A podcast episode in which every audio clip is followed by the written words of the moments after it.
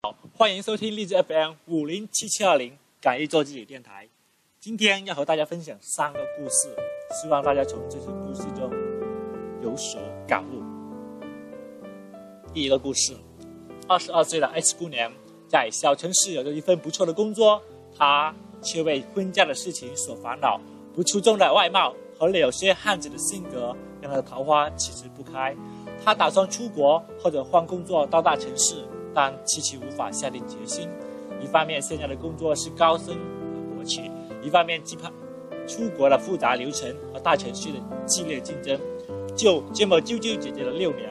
到了二十八岁，由于社交圈子的狭义，他还是那个长相平凡、心思粗放的他，只是成了剩女。工作上由于性别和单位性质的限制，虽然十分刻苦，但只是普通职员。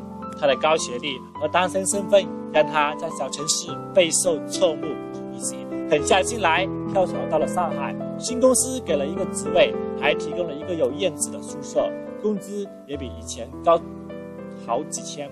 再张张加上以前的投资，就可以付个首付。工作对于出色的他并不算有难度，多年自参的经验让他如鱼得水，开始收获以前很少听闻的肯定。刚换工作，再加上加班比较多，他并没有很多时间去认识新的人。但是随时可见的书店、公司边上的健身房和类型多样的活动，已经让他开始关注时尚新事物和自己公司的大龄姑娘和有好几个，他也不觉得孤单和异类。有一次代表公司去交涉业务，对方的小伙子见他做事认真、待人诚恳，要了他的电话。后来开始约他吃饭，他压抑了许久的心情慢慢变好起来。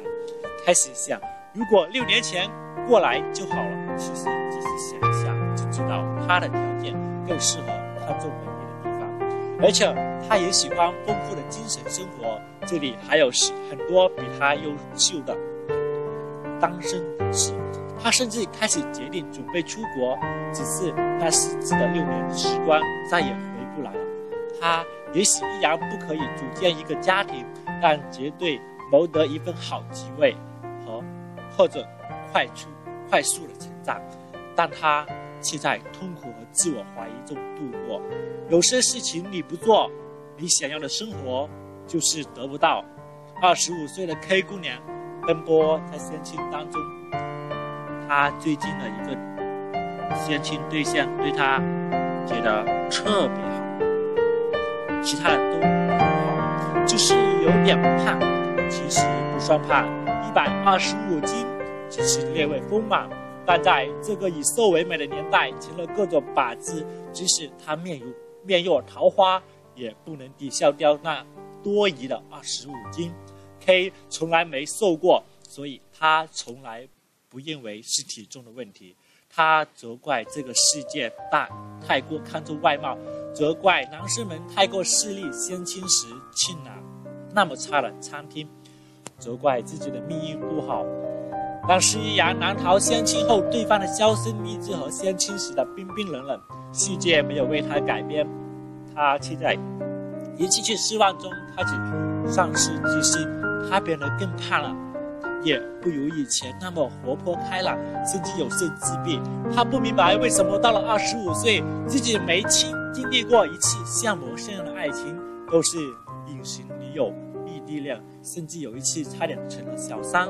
直到这一次相亲对象直言有点胖哦，他看着对方长得歪歪扭扭，说起话来口无遮拦、肤浅明白，磨磨蹭蹭的陌生男子突然流下眼泪。然后他开始减肥，手法很激烈，但是很有效的。过就是纯二。三个月后，她已经是九十五斤的长腿美少女，一百六十五 cm 的她穿上高跟鞋和短裤走在街上，再加上本来就很好看的五官，大部分男生都是要多看两眼的。各式各样的朋友开始主动找她吃饭和聊天，大家发现她原来是这么美好的女孩子。她的乐观开朗，她满院子的花花草草和一手好厨艺，她的善良。温柔和优美的文笔都在他的笑容和凹凸有致下熠熠生辉起来。他看着办公桌上一大簇昂贵的玫瑰时，他觉得以前恍若恍若隔世。他不知道为什么他要花那么久的时间去过一份以前那么可怕的生活。十七岁的时候不减肥，让你没有初恋；二十五岁不减肥，你依然没有初恋。爱情和工作一样，都是谈条件的，只是条件不一样。有些事情你不做，你想要的生活就是得不到。三十岁的 Q 姑娘，穿着五年前的衣服。头发干燥枯黄，一脸的沉重和苦涩，时常半夜会哭，不知道未来在哪里。如果有电话响，肯定是母亲打过来诉苦向她要钱。她所有的积蓄都来给弟弟买房子了，现在小自己出事了，各种费用依然是他负责。偶尔不答应，想起母亲苍老的模样和多病的身体，又深深难过。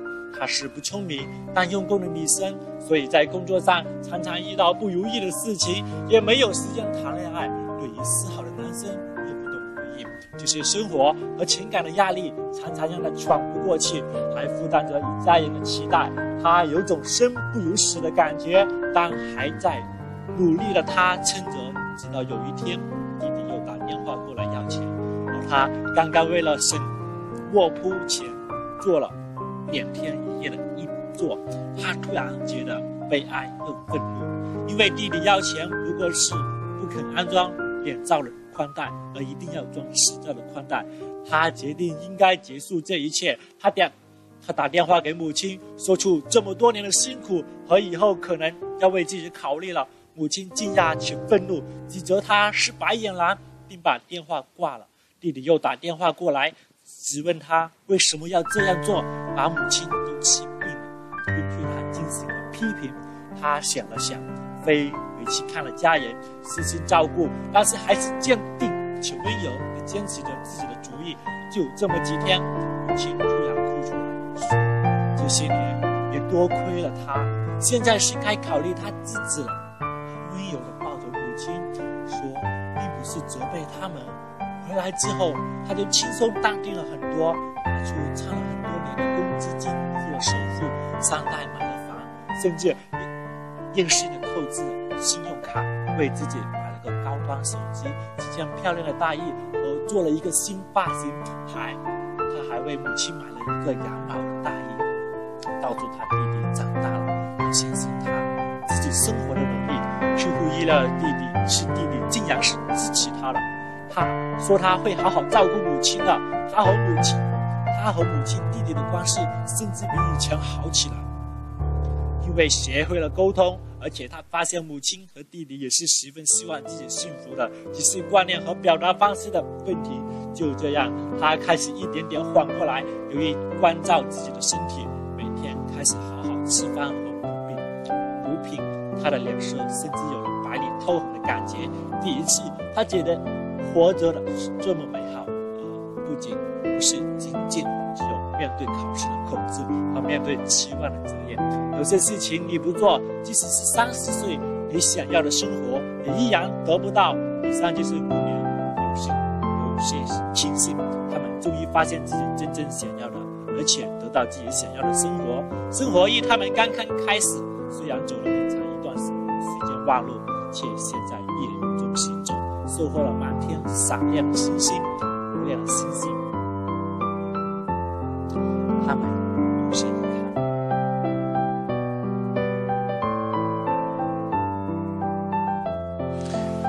这么简单的道理，以前为什么不知道？非要用时间和交集才能换取？在踌躇和懵懂中，许多美好与他们擦肩而过。有一定找找道子。有些事情。你要做的生活就永远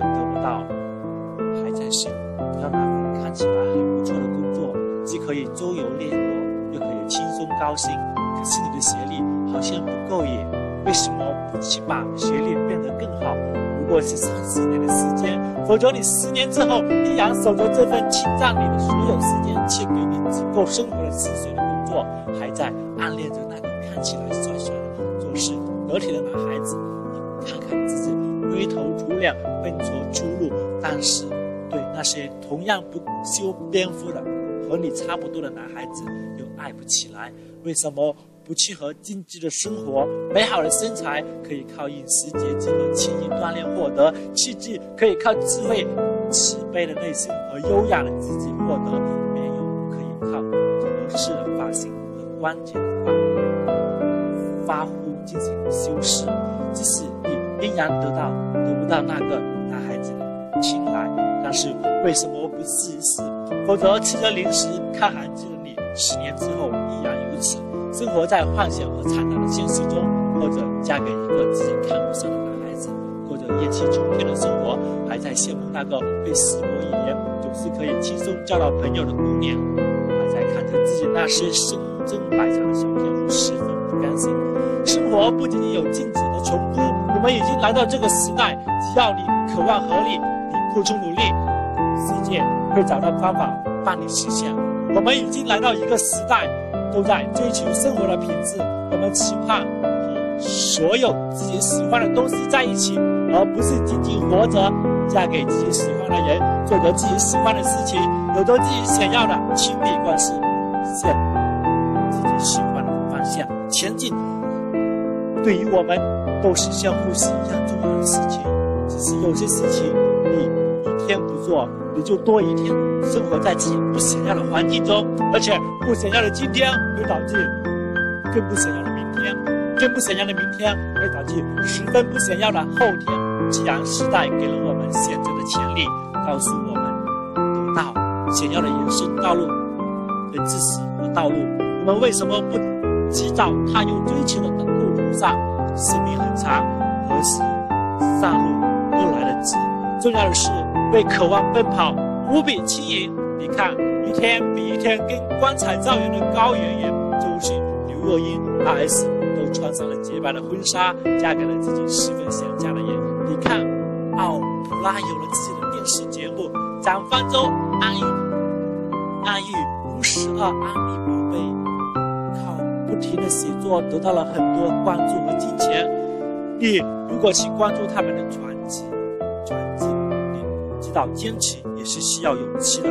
你看《破产姐妹》里的 Colin 和 S 开了自己五彩缤纷的 cos 卡店，而且在全世界掀起了蛋糕业务。你看维多利亚多年保持零号身材，为英俊的贝克汉姆生了一对孩子，生活在。